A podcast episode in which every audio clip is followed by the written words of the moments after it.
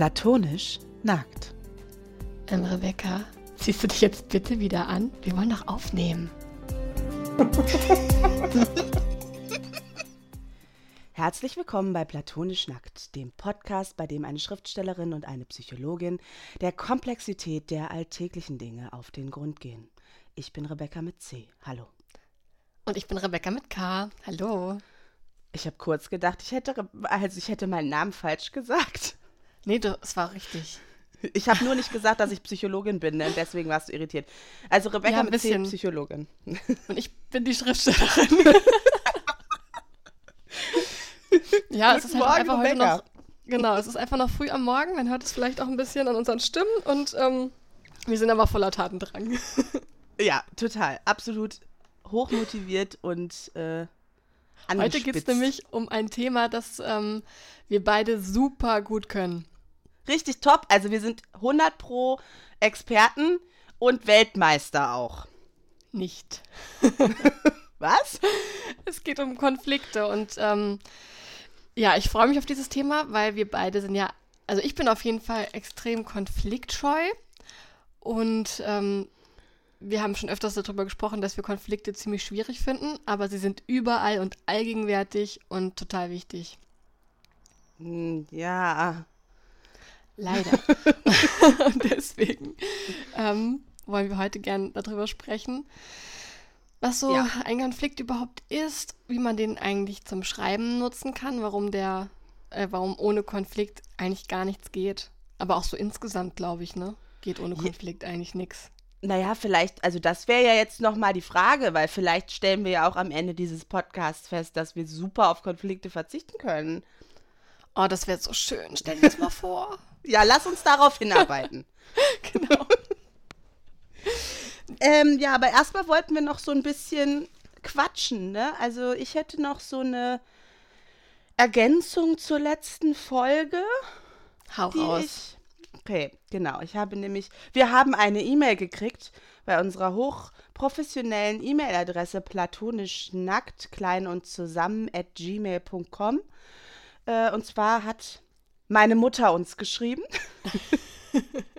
die auch Psychotherapeutin ist und die hat noch mal ein paar Ergänzungen zu dem, was ich in der letzten Sitzung zum Therapie äh, äh, äh, Folge zum, zum Thema Therapie Platz finden gesagt habe. Also einmal ist jetzt seit dem 1.7.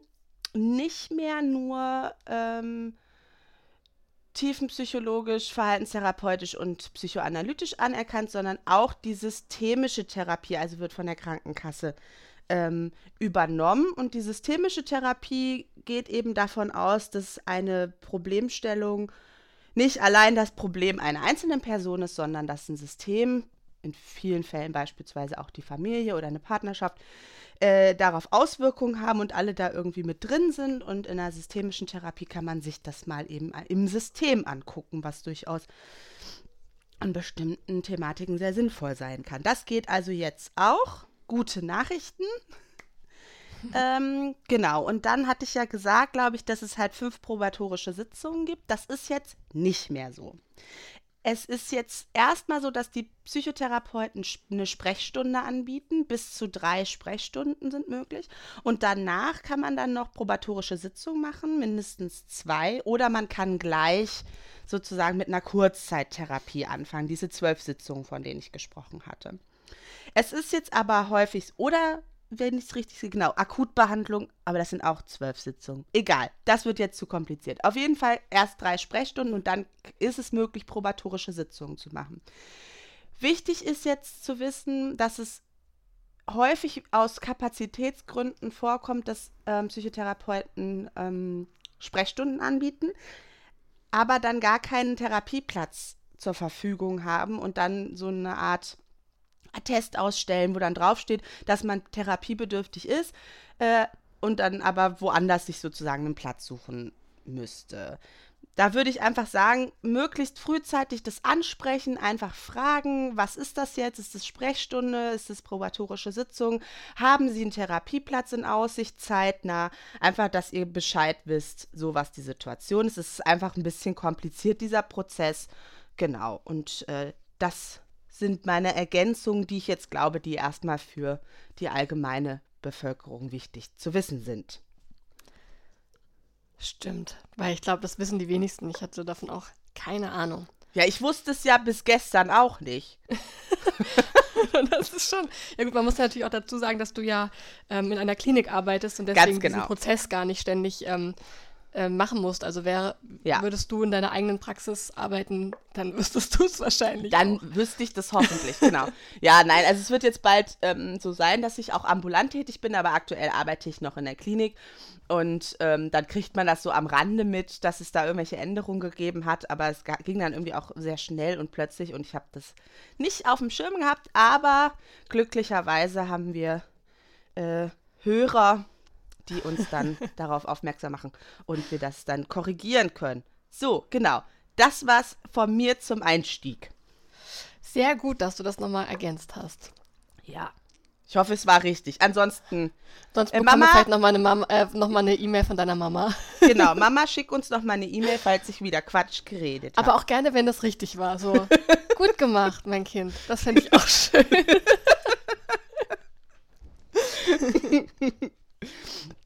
Okay. Wolltest du noch was so zum Einstieg? Mm, eigentlich zum Einstieg habe ich heute gar nichts. Also, Das stimmt doch nicht, Rebecca. echt, hatte ich mir was überlegt? Ja, du wolltest doch erzählen, weil wir haben doch letzte Folge äh, gemeinsam gebrainstormt zu deinem Gustav. Ach so, ja, zu meiner, zu meinem Bösewicht. Also wir haben letzte Folge darüber äh, gesprochen, was der wohl für innere Überzeugungen hat. Ähm, und dann habe ich tatsächlich nach diesem Gespräch nochmal richtig viel an dieser Figur gearbeitet. Und ich habe, äh, es hat mir Cool. richtig ähm, Spaß gemacht und hat mir sehr geholfen. Und ich habe dann seinen Background nochmal ein bisschen verändert. Gerade die Beziehung zu seiner Mutter ähm, und zu seinem leiblichen Vater und zu seinem äh, Onkel, der dann sein Ziehvater wird, sagt man das so? Naja, Da Stiefvater wird er doch, oder? Die sind ja dann verheiratet. Ja, stimmt. Also ein ganz klassischer Stiefvater. genau, daran habe ich nochmal ganz viel gearbeitet. Ähm, und das hat mich natürlich auch zu seinen Konflikten geführt, aber ich dachte, dass wir darüber dann später nochmal genauer sprechen. Ja. Aber schön, das ist doch toll, dass, es, äh, dass du was da draus ziehen konntest.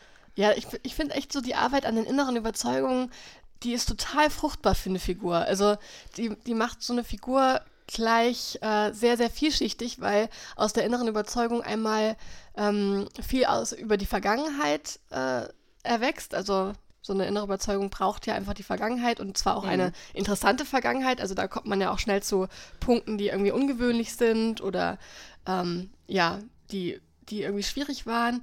Und es führt auch zu einem aktuellen Verhalten, das man dann viel besser versteht und nicht einfach nur als, ähm, der ist halt einfach Kacke hinstellt, sondern wo man auch noch versteht, warum der so Kacke ist. Oder warum der sich dazu entschieden hat, manchmal so Kacke zu sein. Und es führt natürlich auch ähm, zu den Konflikten, die eine Figur hat. Also, sobald man für eine Figur einen inneren, ähm, eine innere Überzeugung sich ausgedacht hat, kommt man ganz, ganz schnell zu den Konflikten, weil einer, also auf der einen Seite ist so eine innere Überzeugung ja aus einem Konflikt oft entstanden. Ähm, also jetzt, wenn man so die Kindheit betrachtet, dann gab es da vielleicht auch Konflikte zwischen den Eltern, zwischen den Geschwistern, Konflikte von, ähm, von der eigenen Wahrnehmung und der, der, der Wahrnehmung, die die Eltern ähm, gehabt haben. Also eine Überzeugung, also so eine innere Überzeugung, glaube ich, gibt es auch nicht, ohne dass ein Konflikt vorausgegangen ist. Und ähm, sie, ja, und sie provoziert auch in der Zukunft ganz viele Konflikte. Und ich glaube, das macht es gerade so spannend. Ja, dann kommen wir ja jetzt gar nicht mehr da drum herum, ne? Über Konflikte zu Ja, sprechen. das, du hast alles versucht, doch noch mal was anderes anzusprechen. wollen wir nicht noch darüber, wollen wir nicht noch über dieses Thema reden? War da nicht noch was, was du vielleicht noch sagen wolltest? Ja, man kann vielleicht auch noch dazu sagen, dass wir dieses Kon äh, das Thema Konflikte schon seit Wochen auf der Agenda haben. Wir denken, ich glaube, seit der ersten Folge reden wir darüber, dass wir eine Folge über Konflikte machen wollen und wir haben immer einen Grund gefunden, das hinauszuzögern und noch was anderes zu machen. Richtig gut für dich, das von uns. Also da sieht man schon, Ja, das Ähm, ist auf jeden Fall sehr typisch für uns, vielleicht. wir sind halt einfach konfliktscheu. Ja. Also, oder, ähm, okay, ich, ich höre jetzt gerade so ein bisschen raus, dass du mir eigentlich ein bisschen widersprechen möchtest, aber die Konflikt scheust. Ähm, naja, es kommt so ein bisschen drauf an. Äh, also grundsätzlich bin ich konfliktscheu. Ich habe es lieber nicht gestritten so oder nicht mit Konflikten oder mit offen ausgetragenen Konflikten. Aber ich merke, also an der Arbeit zum Beispiel ist es schon anders. Ne? Also, weil es ist ja mein Job, mit Konflikten zu arbeiten und auch Konflikte mit meinen Patienten einzugehen. Das Stimmt. geht ja gar nicht anders. Ähm, das ist dann auch nicht so, dass ich denke, geil, jetzt muss ich die Person da konfrontieren, da habe ich richtig Bock drauf. Ähm, aber das ist anders. So, das ist, äh, das kann ich besser. Das habe ich auch äh, intensiv geübt in den letzten Jahren. Es fällt mir immer leichter, dann auch zu sagen, so, was machen Sie da? Was ist das hier? Ähm, da müssen wir mal drüber reden und äh, privat ist es dann aber vielleicht doch etwas anders gelagert. Wie ist denn das? Also klar, ähm, in der Therapiesitzung oder in so einer Gruppensitzung, dass man da irgendwie auch auf die Konflikte guckt und die eingeht. Aber jetzt zum Beispiel, ich denke jetzt gerade auch am, äh, im beruflichen Kontext hat man ja auch manchmal Konflikte mit Kollegen, mit Vorgesetzten. Fällt dir das da auch leichter als im Privatleben? Nee, ja. das ist nee. nämlich dann wieder der persönliche ja. Konflikt. Also, weil wenn, ja. wenn du jetzt in der Therapiesitzung oder in der Gruppensitzung oder so ähm, über den Konflikt sprichst oder sowas, dann ist das ja oft was, was gar nicht viel mit dir persönlich zu tun hat, sondern dann bist du ja die professionelle Person, die jetzt gerade vielleicht auch die Konflikte von den Patienten anschaut. Ja. Und da geht es ja um den Patient und seine Konflikte, seine Überzeugung, seine Sachen, die dazu führen, warum jetzt hier gerade dieser Konflikt im Raum ist. Da geht es ja nicht primär um deine Bedürfnisse, die Sachen, die dich stören, ähm, das, was du eigentlich willst. Naja, das kommt drauf an. Also schon auch. Mhm. Aber es ist, weil, also es gibt ja ähm, bestimmte Grenzüberschreitungen oder einen Umgang mit mir, wo ich dann auch klar sage, so nicht. Ähm, und das muss ich gerade dadurch, dass ich ähm, also ja auf einer Station mit Traumaschwerpunkt arbeite und äh, viel mit ähm, früh gestörten Patienten, wie wir sagen, also dass es einfach sehr frühe ähm, Traumatisierung in der Kindheit gegeben hat, eine sehr komplexe, passiert das gar nicht so selten, dass ich auch mich selber schützen muss und ich einen Konflikt mit dem Patienten eingehen muss, weil ich sage, so äh, auf diese Art und Weise möchte ich das nicht. Aber ja. es ist na trotz, trotzdem im Dienste des Patienten sozusagen. Also das gehört dann halt zu der Therapie dazu. Das ist dann eine weniger, äh, eine weniger eine therapeutische Ausrichtung auf so eine Metaebene, sondern dann passiert die Therapie mehr auf direkt, also sozusagen direkt in der Beziehung. Mhm. Aber es ist immer noch mein Job und ich habe natürlich dann ähm, eine professionelle Rolle, auf die ich mich zurückziehen kann und das macht es dann viel leichter. Aber ich musste das auch üben. Also ganz am Anfang äh, als ich angefangen habe zu arbeiten, ähm, fiel mir das deutlich schwerer, als es jetzt ist. Und ich sage dem mhm. Patienten auch, wenn ich mich ärgere. Wie hast du das denn geübt? Das ist ja vielleicht äh, ganz gut, könnte ja ein ganz guter Tipp sein, auch für konfliktscheue Menschen wie mich. Also wir mussten das auch in, also so ähnlich mussten wir es tatsächlich auch in der Uni schon üben. Also in Rollenspielen haben wir dann zum Beispiel geübt, schlechte Nachrichten zu überbringen, jemandem unangenehme Sachen zu sagen. Ich musste zum Beispiel in einem Rollenspiel jemandem sagen, dass er unangenehm riecht. Oh Gott. Das war nicht so, ja, aber also das ist halt teilweise durchaus auch äh, was, was man ähm, in einem stationären Setting machen muss. Ne? Also, dass wenn es jemand ist, der einfach sehr isoliert ist und da irgendwie gar nicht mehr so ein Gefühl für hat, wie er auch auf andere wirkt, ist es, kann es auch sein, dass es mein Job ist, ihm rückzumelden, ähm, dass eben so Sachen wie äh, Körperhygiene und so wichtig sind für soziale Kontakte. Wow, das stelle ich mir wirklich nicht leicht vor. Nee, wobei das hat, diesen konkreten Fall hatte ich jetzt noch nicht, aber ich weiß, dass ich am Anfang, als ich angefangen habe zu arbeiten, ähm, so Situationen hatte, wo ich so dachte, okay, das muss ich jetzt eigentlich sagen und es irgendwie nicht gut geschafft habe oder so sehr um den heißen Brei geredet habe, sodass ich hinterher selber nicht wusste, ob ich es jetzt gesagt habe oder nicht. Mhm. Ähm, und dann vielleicht auch öfter mal Unterstützung von Vorgesetzten brauchte. Und es ist, war aber so, also es bleibt nicht aus. Es geht gar nicht, das nicht zu üben in meinem Beruf, weil die Konflikte kommen. Und im Zweifelsfall sitzt dir dann halt jemand gegenüber, also eine Patientin, ein Patient, und die sind stinksauer auf dich. Oh. Und dann musst du es halt, also dann ist es, kann ich nicht dem aus dem Weg gehen, dann muss ich das machen. So. Und dann muss ich das aushalten. Und ja. dann mit der Zeit bin ich, glaube ich, da drin einfach auch besser geworden. Und ich habe halt vor allem gemerkt, dass das, ähm, dass meine Arbeit besser ist, wenn ich das mache. Und hat es auch Auswirkungen auf deine private Konfliktgestaltung gehabt? Mm, ich glaube ja. Also ich habe schon das Gefühl, mir fällt das immer noch äh, schwer, wobei ähm, es kommt immer so sehr drauf an, äh, um was es genau geht und mit wem. Aber es fällt mir insgesamt, glaube ich, leichter, ähm, meine Meinung zu vertreten auch mit jemandem im Konflikt zu gehen. Also ich merke das zum Beispiel bei so ähm, Diskussionen, die ich über Feminismus führe oder so, dass ich da viel eher inzwischen bereit bin, auch zu sagen, hey, nee, das finde ich völlig scheiße, was du da sagst. Und das und das ist meine Meinung. Und da durchaus auch äh, hitzige Diskussionen führe.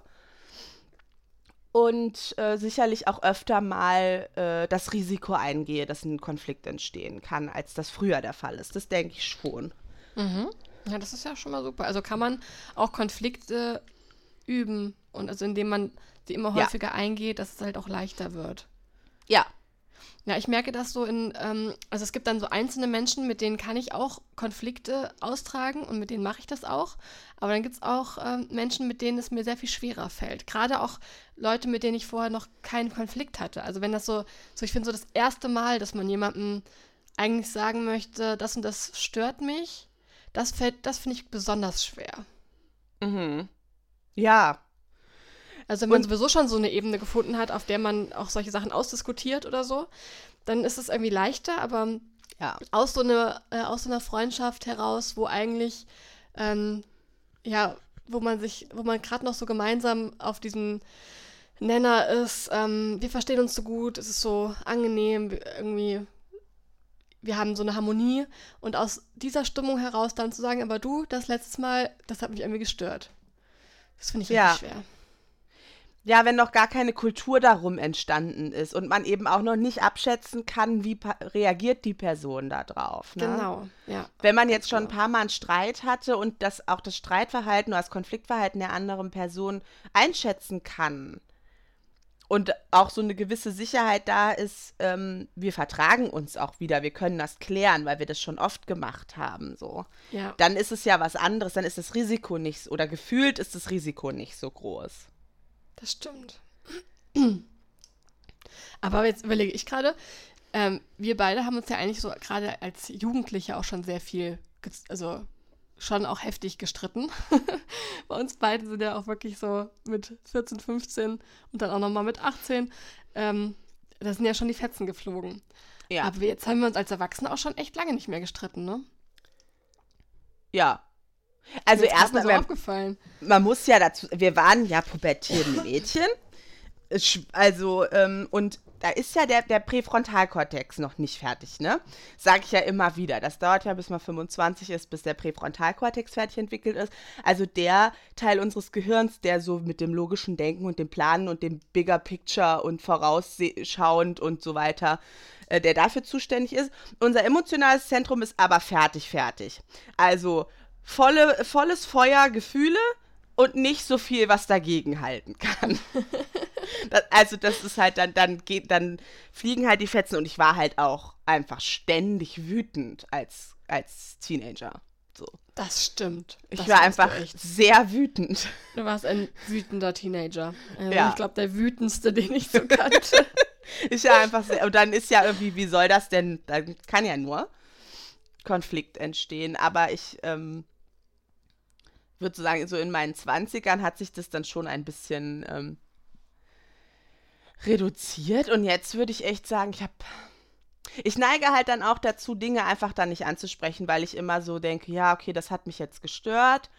Aber ich bin halt auch leidensfähig, ne? Ja, muss ich jetzt, also muss das jetzt angesprochen werden? Muss ich da jetzt was verändern oder kann ich das aushalten? Und meistens komme ich zu dem Schluss, dass ich es aushalten kann.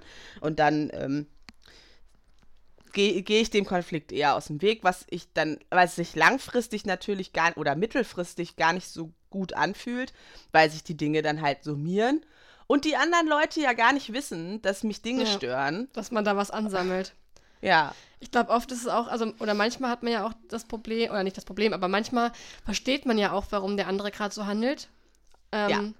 Und hat dann Verständnis für den anderen und deswegen denkt man, ach, es ist halt gerade auch bei dem schwer oder ach, das ist halt jetzt gerade aus dem und den Gründen, Ja. ähm, ist der Mensch gerade so drauf. Ich, äh, ja, ich lasse das, ich versuche das mal bei ihm zu lassen und äh, spreche da jetzt nicht groß drüber oder so.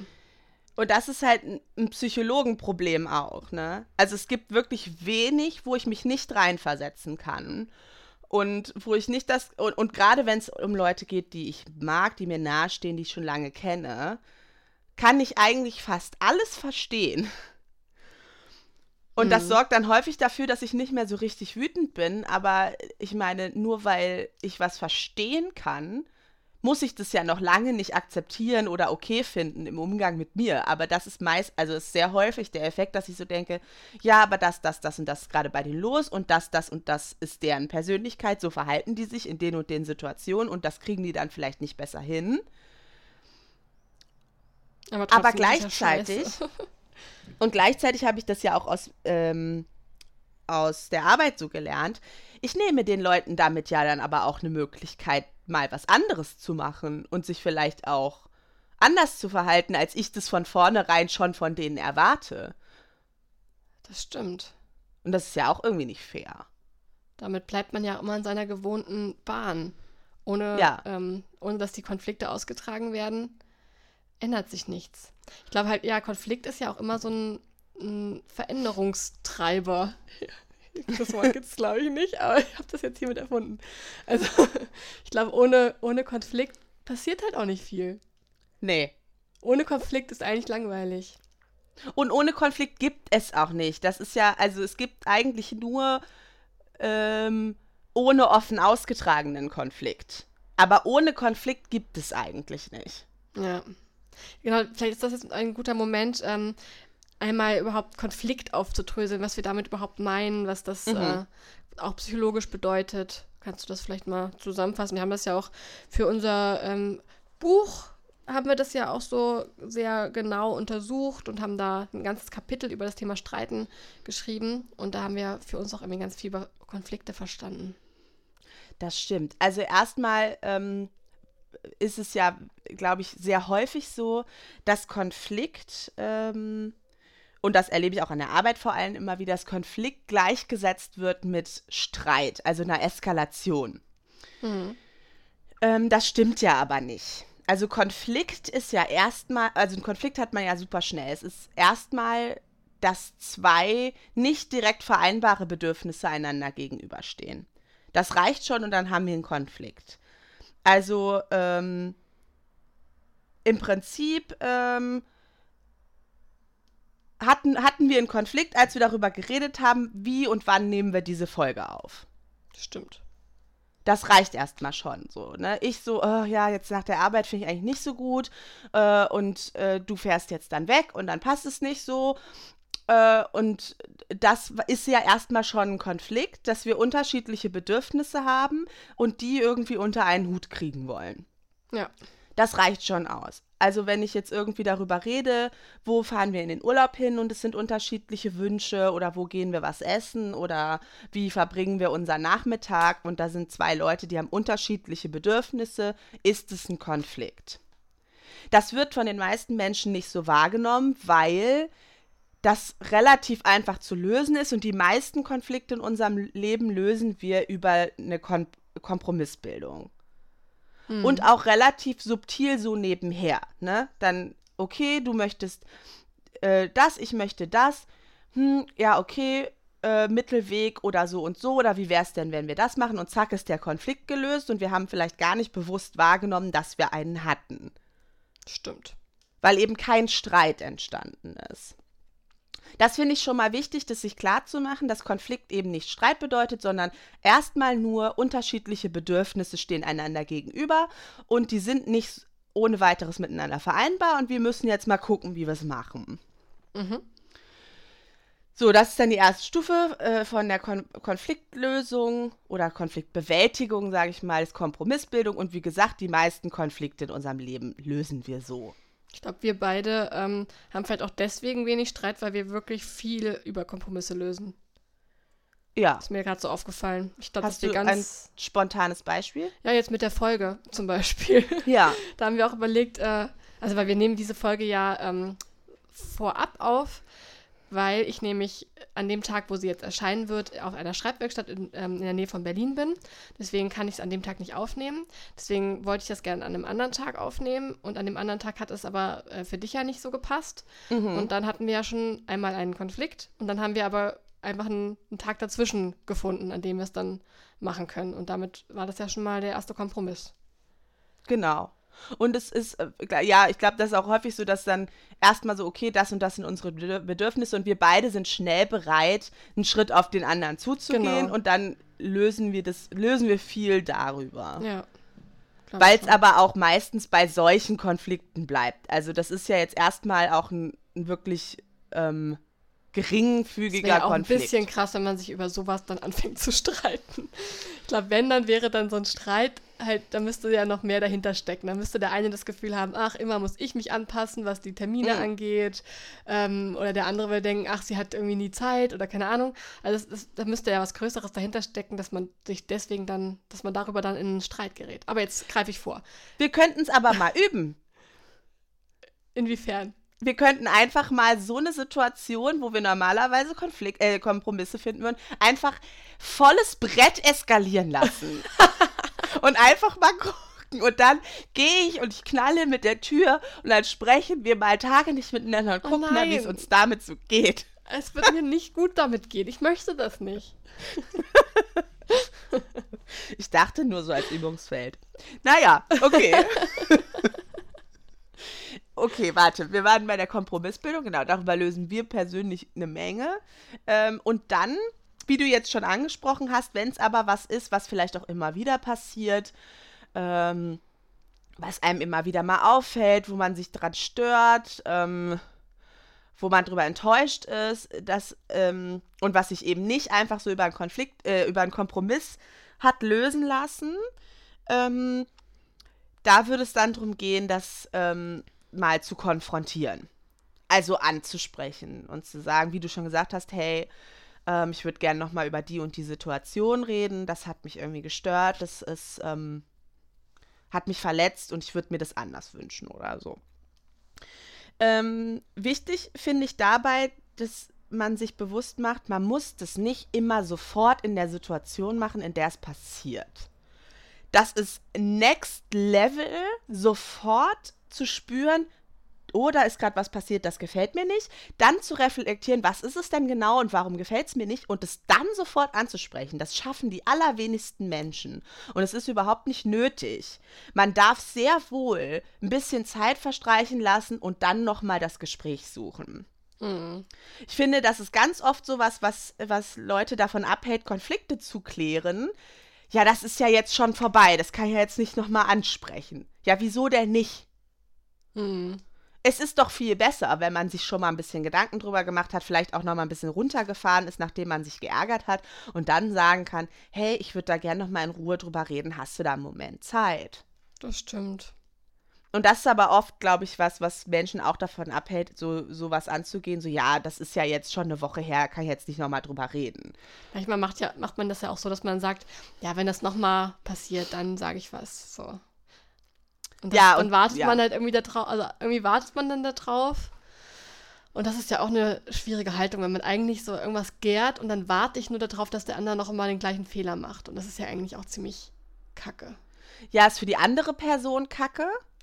Und ich glaube, es ist, ähm, man ist dann selber ja auch immer in so einer Anspannung und beobachtet den anderen ganz genau. So, anstatt einfach zu sagen, hey, ähm, ich habe da, mir ist das und das nochmal durch den Kopf gegangen oder das würde ich einfach gerne nochmal sagen, hier, das hat mich einfach ein bisschen gestört. Wenn man es in der Situation selber sofort hinkriegt, super, aber ich glaube, das ist so ein hoher Anspruch, den mhm. ganz viele Leute an sich haben und dann, ja, jetzt ist die Chance verstrichen. Jetzt. Ja, und ich glaube, wenn sie das schaffen, ist es meistens was, was halt nicht in dem Moment zum ersten Mal auftaucht, sondern was schon länger gegärt hat. Und dann ja. ist die Reaktion ja auch manchmal dann ziemlich heftig. Ja, genau. So, und jetzt muss ich mal kurz gucken. Es geht weiter mit Diskussion und Streit. Ah ja, genau, gut, danke. Also, ne, wenn man das konfrontiert, ist ja erstmal nur zu sagen, hier, ähm, das hat mich gestört oder dadurch war ich verletzt oder so.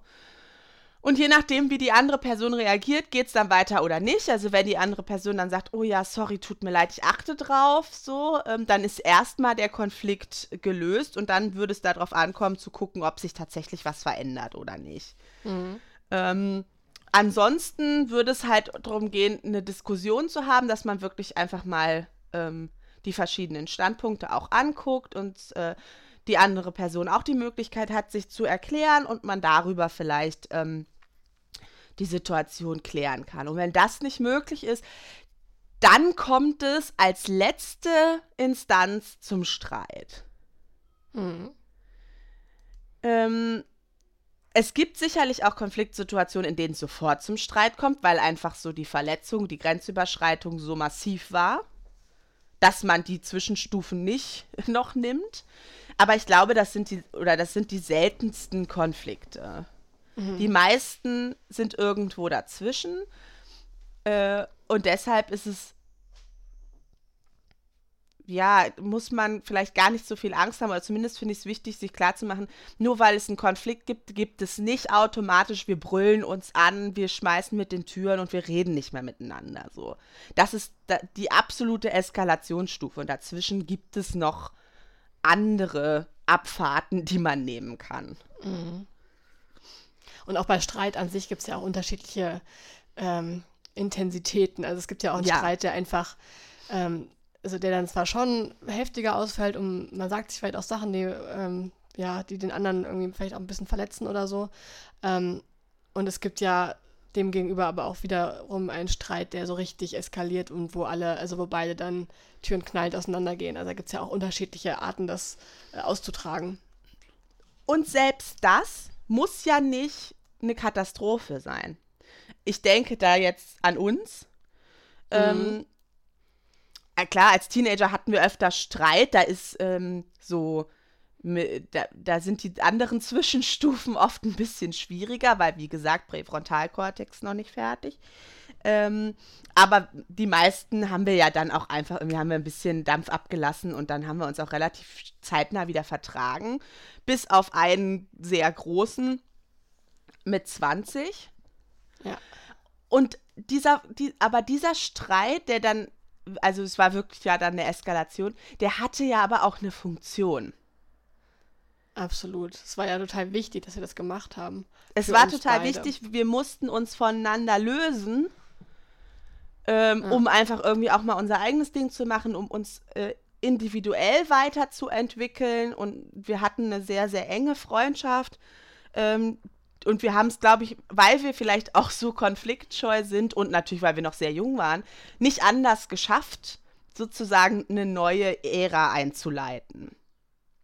Das stimmt, es war ja auch einfach, es war einfach sehr eng und dann kam ähm, die Zeit, wo wir beide zum Studieren und so weiter weggegangen sind und es war ja, es war auch einfach schwierig, einen Übergang zu finden, glaube ich. Und es gab halt auch trotzdem dann immer noch Sachen, die uns auch äh, gestört haben, über die wir dann irgendwie nicht anders sprechen konnten.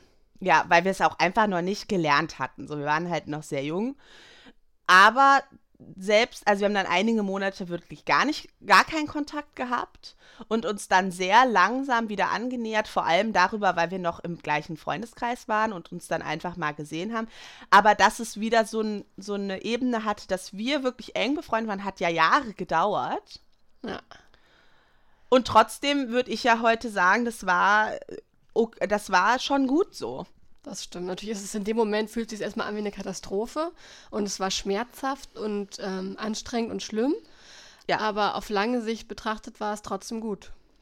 Und das ist ja das, was du vorhin auch gesagt hast, als es dann äh, so ums äh, Schreiben ging, so dass ein Konflikt ja auch, also der, der bietet ja Möglichkeiten, dass sich was entwickelt. Ganz genau. Und das ist, denke ich, im Zwischenmenschlichen auch so, und das erlebe ich an der Arbeit viel, dass eben, wenn ein Konflikt erfolgreich geklärt worden ist, ähm, ist es so eine gute Erfahrung für die Patienten. Also wenn die zum Beispiel richtig stinkig auf mich sind, was nicht so selten passiert. Und die schaffen mir das zu sagen. Oder wir vielleicht auch mal eine Sitzung haben, wo wir richtig aneinander geraten, also wo ich auch merklich wütend bin. Und dann kommen die irgendwie danach die Sitzung wieder und es ist, die Beziehung ist noch da. Man kann es nochmal nachbesprechen und dann geht es weiter. Das ist so eine wertvolle Erfahrung für die Patienten, weil die das so noch nicht erlebt haben.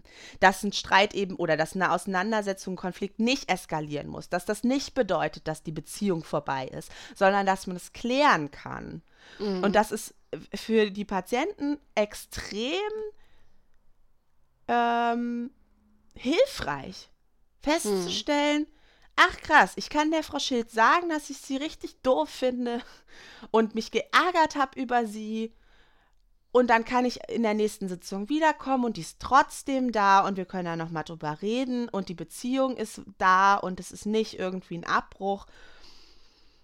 Und ich glaube eben auch, dass das eigentlich im Privaten auch so ist, dass ja, man absolut. seiner Beziehung ja die Möglichkeit gibt, sich weiterzuentwickeln, wenn man Konflikte klärt. Und ich glaube, dass wir uns vielleicht auch in vielen Punkten dann manchmal diesen Raum nicht nehmen und auch den anderen Menschen nicht geben, indem mhm. wir Konflikte vermeiden. Ja.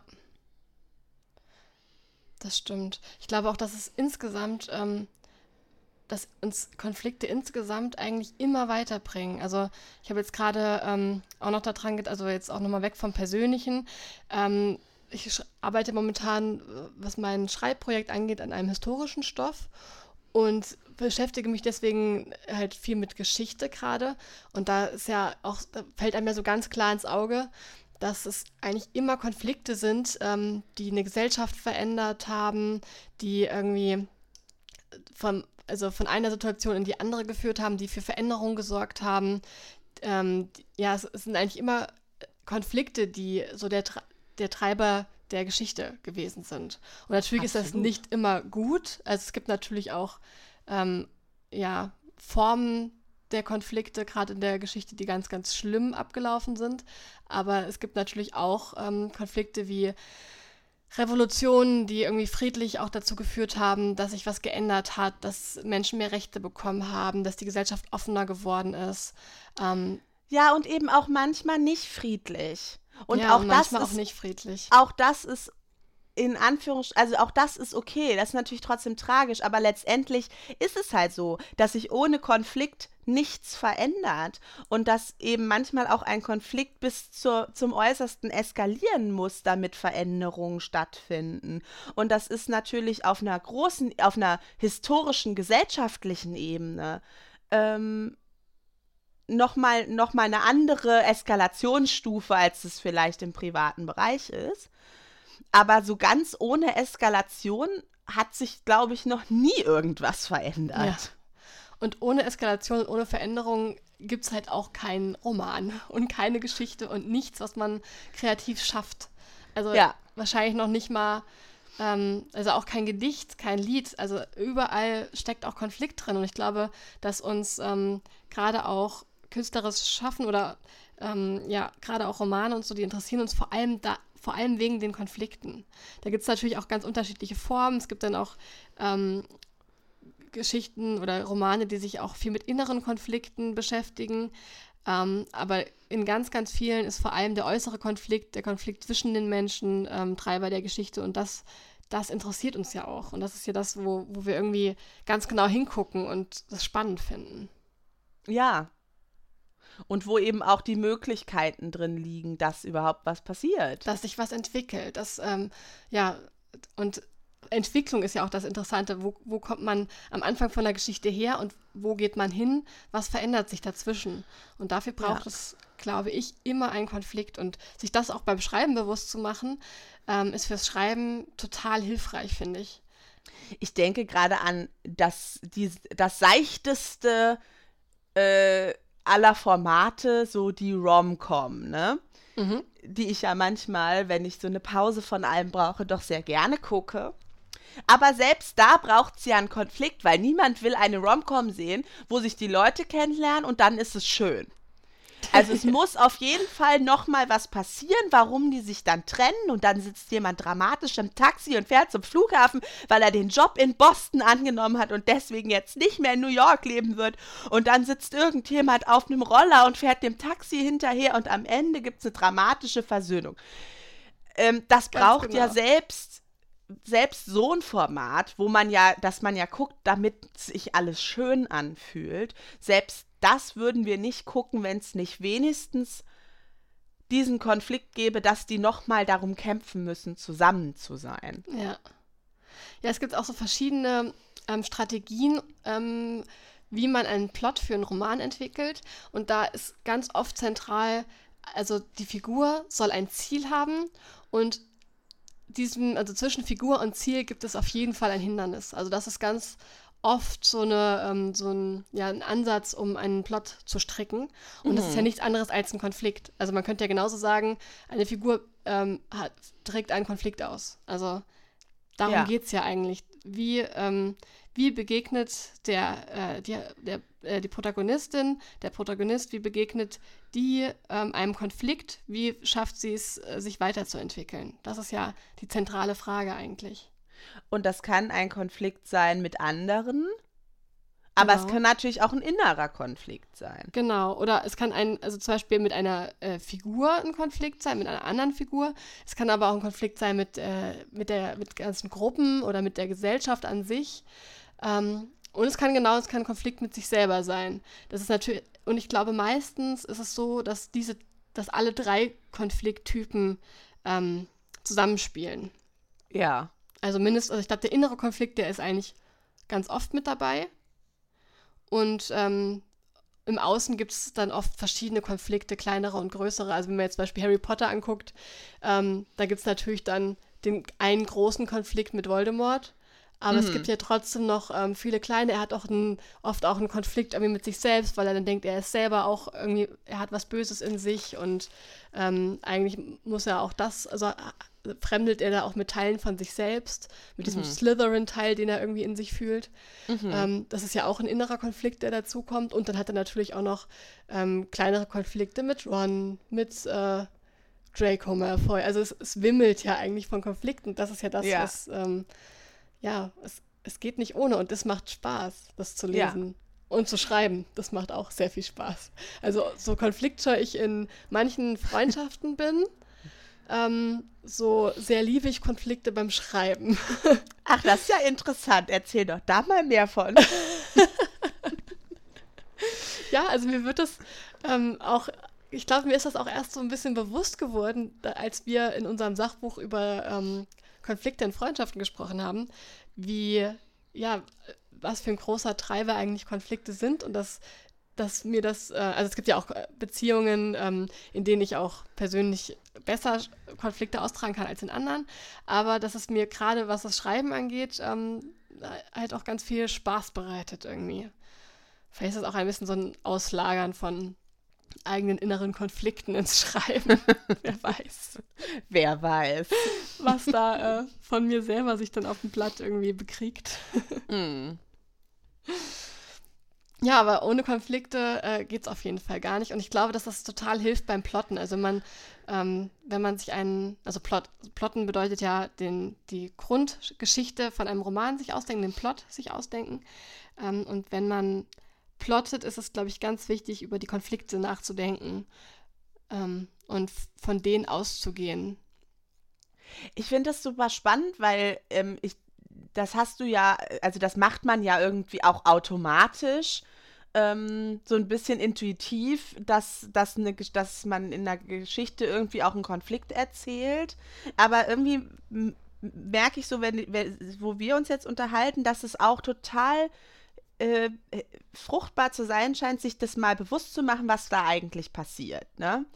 Also, mhm. ah ja, da äh, mit den inneren Überzeugungen so, dass man das auch nutzen kann, wenn man das mal wirklich identifiziert hat als, als Element und auch den Konflikt, wenn man sich mal bewusst macht, ah ja, Konflikte braucht es, um, um zu schreiben.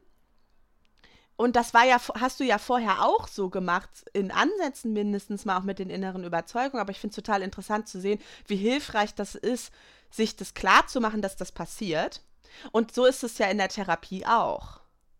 Ja, stimmt. Also ja. die Sachen passieren ja. Du hast ja die Konflikte und du hast ja eine Bewältigungsstrategie und du hast die inneren Überzeugungen. Und letztendlich geht es in der Psychotherapie ja erstmal darum, dass du ein Bewusstsein schaffst für das, was passiert. Mhm. Und darüber ergibt sich dann automatisch auch eine, oder was heißt automatisch, aber es ergibt sich eine Veränderung, ein Veränderungsimpuls, wenn du weißt, was passiert. Aber passiert ist es vorher ja auch schon irgendwie. Ja. Aber vielleicht, ja, aber irgendwie unter so einer, ähm, ja, unter der Oberfläche ist jetzt ein bisschen falsch gesagt, aber auf einer, auf einer äh, unbewussteren Ebene. Und mhm. dadurch kann das ja auch oft sehr viel mehr wuchern irgendwie. Ja, du kannst, du benutzt es weniger aktiv. So. Genau. Und, und das ist beim Schreiben nämlich auch so, weil klar mache ich das, aber manchmal habe ich auch das Gefühl beim Plotten oder auch beim Schreiben, irgendwas fehlt. Irgendwie eine Würze fehlt. Irgendwie, mich, mich reizt gerade die Szene nicht. Warum reizt mich die Szene nicht? Warum habe ich darauf gerade selber keinen Bock? Wenn ich keinen Bock drauf, drauf habe, die Szene zu schreiben, wird auch der Leser keinen Bock haben, die zu lesen. Was ist hier los? Und ähm, mhm.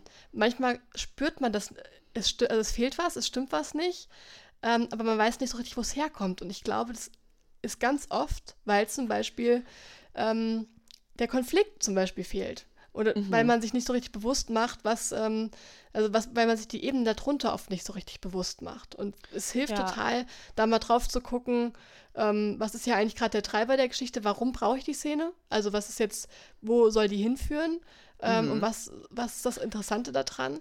Und das sich dann nochmal genauer anzugucken. Wenn das irgendwie, ja, manchmal trägt das einfach nicht. Vielleicht braucht es die Szene gar nicht, vielleicht kann ich die rausschmeißen. Mhm. Ähm, oder ist da vielleicht äh, ein Konflikt darunter, den ich mehr auserzählen könnte, der irgendwie gerade mehr Raum braucht, der irgendwie zu kurz kommt? Ja, und so mache ich das ja in der Therapie eigentlich auch ähnlich. Weil es geht ja so, okay, ähm, also was so eine Frage ist oder was ähm, ein Ansatz ist, den den Patienten immer erstmal ziemlich ablehnend gegenüberstehen, ist halt so die Frage irgendwie, ja, wofür ist denn das gut, dass es so jetzt so ist, wie es ist? Mhm. Ähm, ja, das ist nicht gut, das will ich nicht, ich leide darunter, das ist ganz schrecklich. Wenn ich wüsste, wie ich es anders machen sollte, würde ich das sofort tun. Und das stimmt aber meistens nicht. Es hat mhm. eine Funktion. Also auch so Symptome und so dysfunktionale Strategien äh, haben ja eine Funktion. Die wollen damit ja irgendwo hin.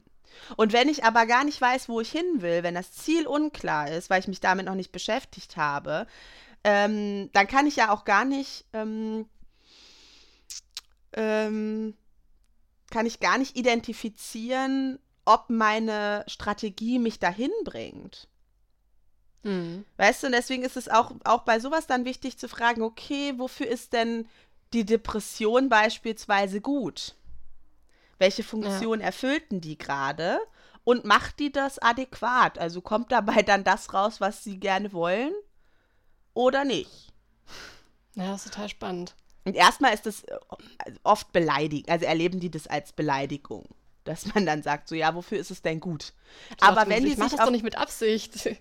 Ganz ja. genau. Ja. Aber wenn sie sich auf diesen Gedanken einlassen können, ist es oft sehr fruchtbar. Hm. Ja, das ist echt ein spannender Gedanke. Weil wir verfolgen ja alle Ziele. So, ne? Genauso wie du beim Schreiben ja, wenn auch noch nicht, wenn es auch vielleicht noch nicht ähm, klar formuliert ist, aber du verfolgst ja ein Ziel.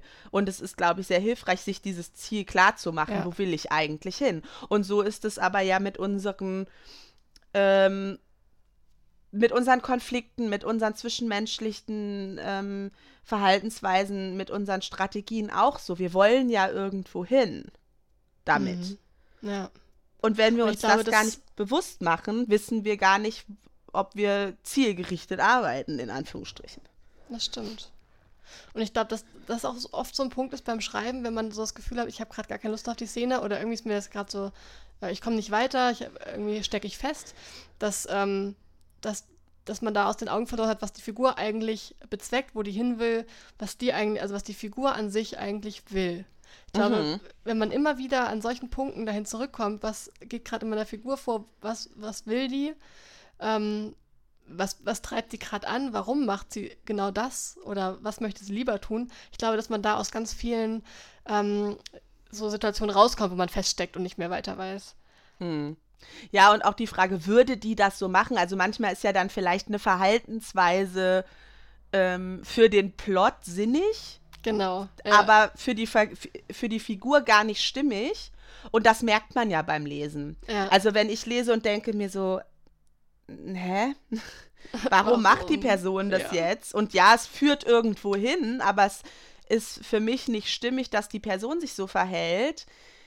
Dann kann ich mich da ja gar nicht drauf einlassen auf diese Veränderung. Ich glaube, also ich mag Geschichten lieber, in denen die Figuren komplex sind, in denen die eine Entwicklung machen, wo irgendwie was passiert und wo ich mitfiebern kann, dass die irgendwas erreichen, aber dafür ist natürlich wichtig, dass ich erstmal weiß, wer die sind. Ja. Und ich glaube, das muss man sich beim Schreiben halt auch ganz, ähm, ganz klar machen. Also gerade bei den, aber auch bei den Nebenfiguren. Also bei allen Figuren eigentlich, die ähm, eine tragende Rolle spielen, was, ja, was die wollen, warum die so geworden sind, wie sie sind, wie sie werden sollen, warum die so werden, wie sie werden. Also ich glaube, es ist ähm, total wichtig, wenn, wenn auch wenn es viel Zeit kostet, sich ganz viel mit den Figuren auseinanderzusetzen. Ähm, ich habe eine Frage. Wenn du die jetzt spontan nicht beantworten kannst, können wir das rausschneiden. Aber ich frage mich gerade, ob du ein Buch, also ob du eine, eine, Buchempfehlung hättest jetzt spontan, wo du sagst, okay, in diesem Buch sind Konflikte richtig gut genutzt oder richtig gut geschrieben. Puh, das ist eine sehr gute Frage. Habe ich mich gerade so gefragt, weil das könnte ich mir spannend vorstellen, das vor diesem Hintergrund dann nochmal zu lesen, weil es jetzt noch so abstrakt. Ich denke auch, ich, ich überlege auch gerade, ob mir eins einfällt. Also mir fällt es jetzt spontan nicht ein, aber ich denke mal da länger drüber nach und entweder noch innerhalb dieser Folge oder dann in der nächsten kann ich es ja sonst nachreichen. Gute ähm, Idee, genau. Dann ja. können wir das im Zweifelsfall in der nächsten Folge nachreichen. Aber das würde mich mal interessieren, ob du so ein Buch oder auch mehrere äh, weißt, wo du sagst, okay, da sind die Konflikte richtig oder da, da kann man die richtig gut ähm, mitverfolgen oder mhm. da ist es richtig gut genutzt, um am Ende irgendwo hinzukommen. Da denke ich auf jeden Fall mal drüber nach, da finde ich bestimmt was. Das, ähm, ja, werde ich spätestens in der nächsten Folge beantworten. Cool. Gute Frage. Finde ich super. Wir können ja jetzt vielleicht noch mal kurz zum Gustav zurückkommen. Ja, gerne. So zum Ende hin äh, hatten mein wir am Freund. gesprochen. Genau, also für die, die die letzte Folge nicht gehört haben, Gustav ist mein äh, Bösewicht in dem historischen Projekt, an dem ich gerade arbeite. Und wir hatten letzte Folge darüber gesprochen, was der für innere Überzeugungen hat. Und da hat dann, ähm, hast du mich nochmal ziemlich drauf gestoßen, dass ich da vielleicht nochmal an der Beziehung zu der Mutter arbeiten könnte. Ähm, und ich habe dann im Nachgang mir das nochmal so ein bisschen überlegt und habe ein bisschen was geändert. Und ähm, bei Gustav ist es jetzt so in der Kindheit gewesen, dass ähm, seine Mutter, ähm, also seine Mutter wurde ähm, gegen ihren Willen verheiratet, ähm, eben mit seinem Vater. Sie hat ihn aber ähm, eigentlich auch noch nicht mal gemocht und hatte stattdessen eine, eine Affäre mit seinem jüngeren Bruder. Und eigentlich wollte sie die ganze Zeit mit diesem jüngeren Bruder zusammen sein, was ihr aber ähm, verboten wurde. Ähm, bis, also, und auch in, dem, äh, in ihren Söhnen, sie hat zwei Söhne bekommen, einer davon Gustav.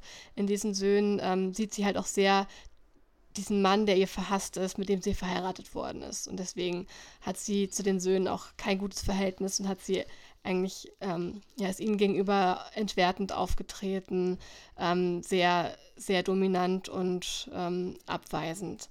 Und der Vater war so die, die freundliche Figur, ähm, die die beiden Jungs sehr geliebt haben. Er ist aber früh gestorben und die Mutter ist dann mit dem jüngeren Bruder, ähm, also durfte dann den jüngeren Bruder heiraten. Ähm, und dieser jüngere Bruder sieht eben auch in den Kindern so seinen also seinen, seinen älteren Bruder, der für ihn immer der größte Konkurrent war und der immer alles bekommen hat, was er nicht bekommen hat und so. Und deswegen ist da halt auch schon mal, also Konflikte, Konflikte, wie man sieht. und ich ja. habe jetzt gedacht, vielleicht könnten wir jetzt mal kurz überlegen, welche Konflikte wiederum ähm, erwachsen aus dieser Vorgeschichte.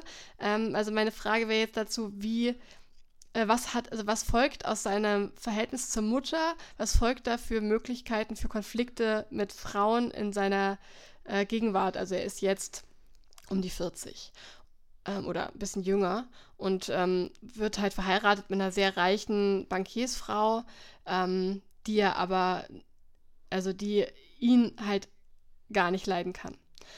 Also die ähm, Geschichte wiederholt sich. Die Geschichte wiederholt sich. Okay. Mm, also erstmal entsteht äh, ja in der Kindheit schon der, der, der größte Konflikt, der sich ja jetzt ähm, andeutet, ist ja dann einmal, und den haben ja viele Kinder, ähm, der Wunsch, die Liebe der Mutter zu gewinnen, weil man die lieb hat und weil man ähm, bei ihr sein möchte.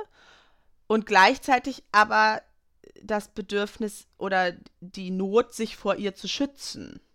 Mhm. Das ist ja in der Kindheit schon mal ein Riesenkonflikt, der ja kaum bewältigbar ist. Ne?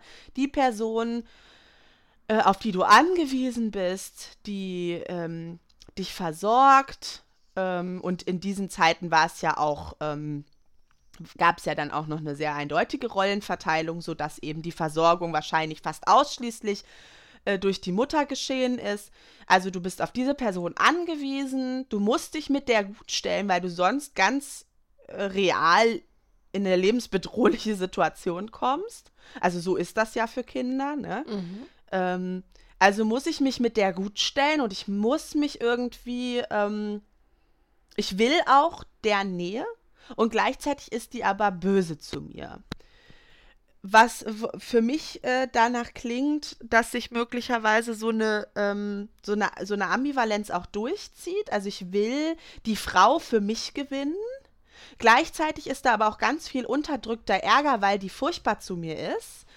Und der muss ja auch irgendwie hin, äh, irgendwo hin und irgendwie abgeführt werden. Also für mich wäre dann nachvollziehbar, wenn sozusagen auf der einen Seite etwas passiert, was immer wieder auch ähm, so was Einschleimendes hat, vielleicht auch bei Frauen, dann mhm. aber hintenrum so Seitenhiebe oder so Kommentare oder dann irgendwie Unehrlichkeiten, wo es der Frau dann sozusagen heimgezahlt werden soll, dass die in einer überlegenen Position ist und die, die ähm, die Liebe, die man ihr anbietet, gar nicht haben will. Verstehst hm. du, was ich meine? Ja.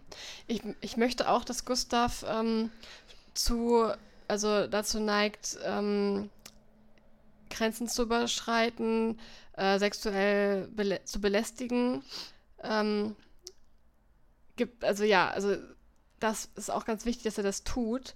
Würde das da auch dazu passen oder braucht es da irgendwie ähm, mm. ja, noch mehr? Also was dazu passen würde, wäre nicht so, also dass das nicht sofort so ist. Also, dass er nicht irgendwie ähm, auf direkt auf dem, also auf direkten Wege irgendwie übergriffig wird, sondern dass er erstmal sehr charmant ist. Mhm. Und dann, wenn diese, die Frau sozusagen sich in eine Situation gebracht hat, ähm, also zum Beispiel, was ich mir jetzt vorstellen könnte, sie lässt sich dann von ihm nach Hause bringen oder so. Mhm. Ne? Also er ist charmant zu einer Frau äh, und zeigt sich irgendwie ähm, als Kavalier und sagt dann, ja, und das geht ja nicht, und dann bringe ich sie, ich geleite sie nach Hause. Und dass er so eine so eine Verletzlichkeit dann ausnutzen würde. Das fände ich, glaube ich, sinnvoll. Oder das mhm. fände ich schlüssig. Ne? Also erstmal die böse, also da ist ein ganz, ganz viel Wut auf die Frau, gleichzeitig aber auch Angst vor der Frau die mhm. er als dominant und überlegen wahrnimmt. Also ich kann nicht offen in den Konflikt. Ich muss schon erstmal versuchen, die für mich zu gewinnen. Und wenn die sich dann verletzlich zeigt, dann schlage ich zu. Mhm. Ja, das ist gut. Na, da fällt mir auf, dass da auf jeden Fall dann auch nochmal an eine Szene ran muss. Weil da ist er nämlich, glaube ich, sehr schnell bei dem Thema ähm, Wut und äh, Kontrolle und Dominanz ähm, und versucht es erst gar nicht über ja, ähm, auf diesem einschleimenden Weg. Also, ähm, ja, das fände ich, glaube ich, schlüssig, weil diese, diese Ambivalenz und die, dass die Wut gegenüber der Mutter, die ja da gewesen sein muss, unterdrückt werden muss, weil ich angewiesen bin auf die. Und irgendwie muss die dann ja raus. Also entweder darüber, dass ich dann selber auch Schwächere quäle, zum Beispiel. Mhm. Ähm, und dann aber vielleicht der Mutter so heimlich eins auswische. Ah ja. ja ich könnte mir da, also, ne, dass er dann irgendwie als Kind da so den Weg gefunden hat, irgendwie ihr heimlich eins auszuwischen. Ähm, und dann als erwachsener Mann, jetzt zum Beispiel mit dieser Ehefrau, die er ja wahrscheinlich auch aus wirtschaftlichen Gründen heiraten soll oder genau. muss. Ja. Das heißt, die hat was, was er braucht. Er muss sich also irgendwie mit ihr gut stellen. Gleichzeitig ist die entwertend ihm gegenüber. Und das ist ja die gleiche Dynamik, die er von seiner Mutter kennt. Also es ist unwahrscheinlich, dass er offen aggressiv wird dieser Frau gegenüber. Aber gegenüber anderen Frauen ist es schon möglich. Ja. Also Frauen, die er als ähm, unterlegen wahrnimmt oder als, ähm, also zum Beispiel Dienstmädchen gegenüber. Ja. Ja. Das ist gut. Das, das ist sehr ja. gut. Genau, aber diese Ambivalenz, was ich glaube ich auch in der Figur äh, spannend fände. Also dieses, der hat was Charmantes, der hat die Fähigkeit, auch Frauen für sich zu gewinnen oder zumindest denen das Gefühl zu vermitteln, dass er ungefährlich ist. Und mhm. genau das möchte er, um das dann zu nutzen. Mhm. Ja, das ist cool. Da, ähm, weil es gibt nämlich schon so eine Szene, wo er ähm, bis jetzt sehr, sehr schnell übergriffig wird. Und ich glaube, die wird wahrscheinlich noch gewinnen, wenn ich, ähm, ja, wenn er ihn, wenn er erstmal so ein bisschen es auf einem anderen Weg versucht, so ein bisschen rumsäuselt. Er ist auch eh betrunken. Ich glaube, da kann man das ganz schön machen. Mhm. Und diese, also wenn man sich das mal vorstellt, er ist jetzt als erwachsener Mann in der gleichen Situation, wie er damals mit seiner Mutter war, wie schrecklich auch. Also er ist dann irgend, da ist eine Frau, die ist reich, die ist vermögend und er ist irgendwie auf die angewiesen, aber die hasst ihn eigentlich. Und er kann sich nicht von ihr frei machen. Er kann sich, kann auch nicht offen den Konflikt austragen und er muss, er ist gezwungen, so diese Ambivalenz irgendwie auch auszuhalten und dann macht es ja Sinn, dass es auf anderen Ebenen auch diese Wut auf die Mutter und auf diese Ehefrau irgendwo dann rauskommt. Mm, absolut. Ja, das ist cool. Da habe ich richtig Lust drauf, dass, er, dass ich ihm noch so was ähm, Ambivalentes noch verpasse. Ja, schön. Schön, vielen Dank, Rebecca, für, diesen, für diese Unterstützung. Ich bin sehr gespannt auf die Figur. Es ist. Äh da müssen wir dann auch mal, ähm, wenn es dann irgendwann soweit ist und spruchreif ist und äh, müsste mal was auf, in diesem Podcast vorlesen. Das stimmt, ja. Momentan ähm, ist, darf ich noch nicht so richtig viel, also ich meine, ich rede ja schon ziemlich offen über Gustav, aber ich kann noch nicht so viele andere Informationen geben. Ja. Ähm, aber sobald ich das darf, äh, werde ich auch noch mal ein bisschen mehr über das ganze Projekt erzählen und äh, mhm. über die Hintergründe. Auf jeden Fall. Ja. Ich glaube, wir können schon so langsam das Thema Konflikte für heute ähm, abschließen. Und zu Gott sei Dank. Ja, wir haben es geschafft, Rebecca. Wir haben wirklich über Konflikte gesprochen. Ich bin ganz geschwitzt. Was aber vielleicht auch am Kaffee liegt. Das möchte ich jetzt nicht ähm, ausschließlich den vielleicht, Konflikten anlassen. Ja, vielleicht ist es ein Zusammenspiel. Ja, wollen wir zum Abschluss noch unsere kreativen Impulse nennen? Ja, gerne. Also so die eigenen Gedanken, ich denke, das macht jetzt irgendwie auch Sinn. Ähm, einfach mal so, dass ihr einfach mal drüber nachdenken könnt, wie gehe ich eigentlich mit Konflikten um? Kann ich das ganz gut? In welchen Bereichen, also jetzt auch basierend auf dem, was wir so erzählt haben, kann ich das vielleicht gut? Ne? Beruflich ist vielleicht anders als privat oder mit der Familie ist anders als mit Freunden. Ähm, dass ihr einfach mal so ein bisschen, ich sag mal, eure, euer eigenes ähm, Konfliktverhalten reflektiert in mhm. Gesprächen, manchmal ist das ja auch gar nicht so einfach, sich selber irgendwie einzuschätzen, wäre unser Vorschlag, wenn ihr mit, mit Freunden oder auch mit, mit Partnern äh, mal drüber sprechen könntest, so äh, oder äh, die Rückmeldung einholt. Äh, wie nimmst du mich in Konflikten wahr? Wie erlebst du mein, mein Konfliktverhalten? Und andersrum, wie nehme ich dich in Konflikten wahr und wie erlebe ich dein Konfliktverhalten? Mhm. Ja, beim kreativen Schreiben könnte ich mir überlegen, äh, also ein, eine Figur ausdenken, ausgehend vom Streiten. Und zwar ähm, mit der Frage, wie streitet diese Figur? Denkt ihr einen Grund für einen heftigen Streit aus und entwickle von diesem Streit ausgehend ähm, den ganzen Menschen. Ja. Ja, dann sind wir für heute am Ende angelangt. Schön. Sehr gut. Dann ähm, bis in zwei Wochen. Das sind zwei Wochen. und macht's gut. Tschüss. Tschüss. Das war platonisch nackt. Ja, dann würde ich mich jetzt wieder ausziehen, okay?